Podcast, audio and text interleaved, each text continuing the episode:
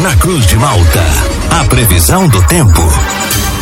Oferecimento: Laboratório Biovita. Desde 2004, cuidando de você. Ligue ou envie seu WhatsApp para 0800 444 2929. Casa Miotti e Sorella Modas. Na rua Valdir Cotrim, no centro de Lauro Miller. Meteorologista Peter Schor conta pra gente com a previsão para esta quinta-feira aqui na nossa região. Quinta-feira que começa aqui em Lauro Miller, na área central, com algum nevoeiro. Conta pra gente a previsão para o dia de hoje, Peter. Muito bom dia. Bom dia para você, Juliano, para todos aí que nos acompanham. No geral, vai seguindo com um tempo estável, com presença de sol e algumas variações de nuvens, tempo bom e temperaturas que seguem próximas ou acima dos 30 graus.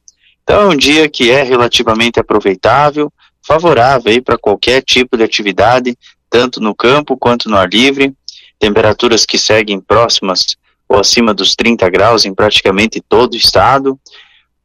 Algumas pancadas passageiras de forma rápida e isoladas até não podem ser descartadas durante a tarde e início da noite, mas a condição ela é pequena, ela é remota. Amanhã também vai ser um dia bem quente, bem abafado, temperatura próxima acima dos 34, 35 graus. Então vai ser um dia bem típico de verão. E também se tiver alguma pancada, assim, é bem isolada à tarde. No sábado e no domingo, o risco de tempestades aumenta por conta do aumento das temperaturas, né? Então, muito quente, 36, 38 graus aí no fim de semana, tempo bom, bem propício aí para qualquer tipo de atividade ao ar livre, mas a qualquer hora da tarde e noite não está descartada a formação dessas tempestades clássicas de verão que muitas vezes aí causa até transtornos, né? Num canto dá um temporal, uma tempestade forte aí com chuva intensa, granizo, vendaval, e numa área vizinha não acontece nada. Mas de qualquer maneira, o risco de tempestades existe e deve ser considerado. Na segunda e terça, mais nuvens, garoa, chuva fraca, em alguns momentos chuva mais moderada, por conta de uma frente fria que passa sobre o oceano e reduz a temperatura aí na região. Juliano. E Peter, essa condição né, típica de verão com as temperaturas elevadas, essa sensação de abafamento, ela segue até quando aqui pela nossa região? Até a semana que vem? É, chega, chega até domingo, né? Aí segunda e terça dá uma reduzida na temperatura. Então semana que vem vai ter alguns momentos de calor, mas tem seus momentos de temperaturas mais agradáveis. Então seria mais até o, o, o domingo. Peter, bom dia. Segunda-feira, feriado aqui em Lauro Miller. Pessoal que vai pra praia no final de semana, as praias aqui da nossa região, como é que vão estar? No, no, na segunda é um dia mais fechado, porque tem uma frente fria que vai passar sobre a região e deve estar mantendo temperatura de 20, 23 graus, então é um dia mais instável, assim, nublado, tanto na segunda e na terça-feira ora nublado, ora alguma chuva, garoa, lá de vez em quando alguns momentos de melhora, mas são dias mais agradáveis. O calorão vai ser no fim de semana. Aí na segunda e terça já dá aquela boa diminuída na temperatura. Justamente porque essa frente fria ela vai estar tá no oceano, mas ela vai influenciar vocês.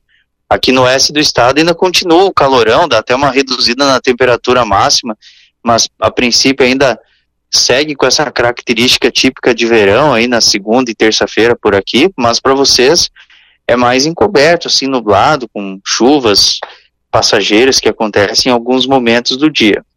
Tá, mas e o final de semana, Peter? O pessoal já vai pra praia já vai aproveitar desde sábado, né? Vai ter vento, vai estar tá muito calor, como é que vai estar? Tá?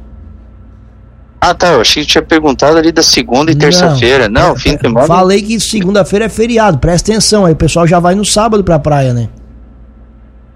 Ai, meu Deus do céu. Segunda e terça-feira. Segunda e terça-feira eu entendi. Não me enrola, não me enrola. Ó, sábado e domingo é calorão. Sábado e domingo é bem quente, deve chegar uns 35 a 38 graus. A água ela não é uma água assim muito quente não, porque a gente tem processo de ressurgência, né? Mas de qualquer maneira vai estar muito quente. Então o pessoal vai poder ir para a praia tranquilamente, mas tem que ficar ligada com as tempestades de verão que podem acontecer à tarde e à noite. Tá? Então tem que ficar atento a isso aí. Vai ser bem quente o fim de semana, vai estar bem abafado e não está livre para ter formação dessas tempestades de verão que acontecem durante a tarde e início da noite. Peter, o nosso ouvinte. Mas...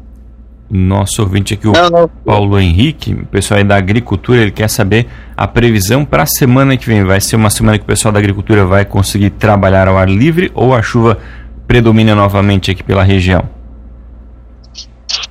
É, uma semana assim que não é muito boa, não. Não é uma semana muito boa. Tem que aproveitar hoje, amanhã e o que der no fim de semana, né? Principalmente pelas manhãs do, do fim de semana. É, segunda, terça já é meio comprometida, chuva, garoa e períodos de melhora. Lá pela quarta, quinta, até o sol ele aparece mais, mas volta a ter pancadas com trovoadas à tarde e à noite, e na sexta também. Peter, a gente está chegando no final de novembro. Nesse mês aí, quais foram as regiões mais atingidas, os maiores, as maiores quantidades de chuva? Na verdade, todas as regiões aí foram castigadas aí por essa chuva, né? Todas, assim, não, não teve exceção, assim. Claro que o Vale do Itajaí foi a mais castigada por enchente, né? Rio do Sul em especial, aquela aquela região ali de, de, de, é, de Rio do Oeste. Então, então tem essas, essas, essas regiões ali de Itaió, Salete, é, áreas ali de Dona Ema também, Presidente Getúlio, então são Laurentino, to, todas essas áreas aí, todas essas cidades aí foram castigadas pela chuva em excesso que teve aqui no estado. Mas assim, em termos de volume, Florianópolis teve 452 milímetros, a região ali de Jacinto Machado 520 milímetros, Oeste 490. Então, assim, se eu falar cidades assim, eu vou ficar falando que amanhã toda. É sério mesmo, é quase todos assim que teve, teve esse volume que eu falei aqui.